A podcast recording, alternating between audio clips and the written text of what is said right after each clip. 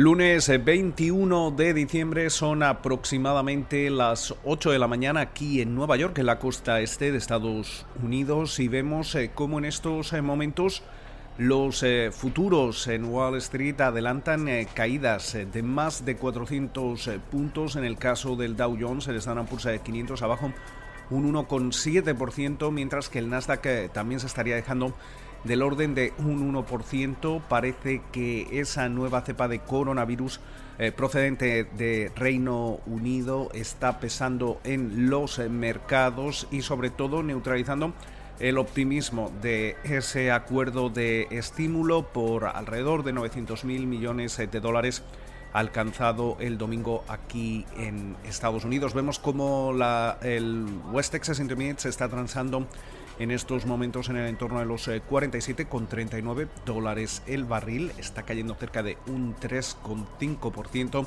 Y esa rentabilidad del bono americano a 10 años eh, vuelve, vuelve a situarse en el entorno del 0,90%. Como comentábamos, eh, esa nueva cepa de coronavirus de COVID-19 en Reino Unido ha, ha, obligado a implementar nuevas restricciones, mientras que múltiples eh, países han cerrado sus eh, fronteras con el país. Esto ha generado tensiones en los mercados en una jornada en la que, sin embargo, debería eh, votarse ese acuerdo de estímulo que formará parte del proyecto de ley para financiar el, gobierno estadounidense. Eh, todavía no está completo del todo el texto, con lo cual no está claro que vaya a votarse hoy. Quizá podría eh, retrasarse a mañana, pero lo importante es que ya hay acuerdo en el que básicamente los estadounidenses van a recibir pagos eh, directos de 600 eh, dólares, 600 dólares por adulto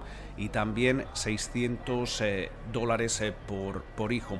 Además, también se extienden a 300 dólares semanales esos beneficios adicionales por desempleo por parte del gobierno federal. Se destinan alrededor de 284 mil millones de dólares a ese programa de protección de, de nóminas, esos fondos a crédito perdido, eh, mientras tanto 82 mil millones de dólares van para educación, luego alrededor de 15 mil millones de dólares van a estar destinados para rescatar y ayudar tanto a las salas de cine como a los pequeños teatros. 25 mil millones de dólares van a estar destinados para ese programa de moratoria de, desahucios, eh, para asistencia a los alquileres y las aerolíneas recibirían alrededor de 15 mil millones de, dólares, mientras eh, que también vemos como alrededor de 30 mil eh, millones de, dólares se utilizarían para la distribución de la vacuna del COVID-19, con lo cual Toda esta situación, según algunos economistas, va, a hacer o va a apuntalar que la economía estadounidense vuelva a recuperar niveles eh, pre-COVID seguramente en la segunda mitad del próximo año. Esto es un paliativo, no, no es una cura. Eh, con lo cual eh, todavía podríamos seguir viendo más o la necesidad de más estímulos eh, a lo largo del camino, especialmente una vez que la administración eh, Biden tome posesión el próximo 20 de enero y conozcamos a partir del, 6 de enero quién es, eh, qué partido se hace con el control de la, de la Cámara Alta.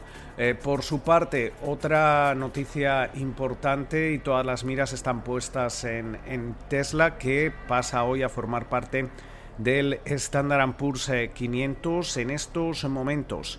Eh, según SP Dow Jones Indices, veríamos eh, cómo eh, Tesla se postula como el quinto valor con más peso dentro del indicador, incluso por delante de Alphabet, la matriz de, de Google. también estamos viendo cómo esa capitalización estaría en el entorno de los 527 mil millones de, dólares. No la capitalización de mercado, sino la que se utiliza para calcular el peso dentro de, este indicador. Eh, sin embargo, vemos eh, cómo eh, en estos momentos las acciones de Tesla están cayendo cerca de un 3%.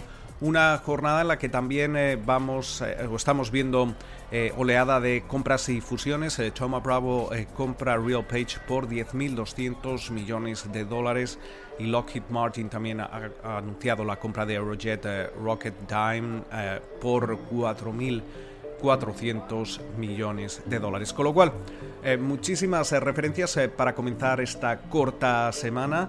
esperamos que pasen ustedes una feliz jornada y como de costumbre nos volvemos a escuchar durante la jornada de martes.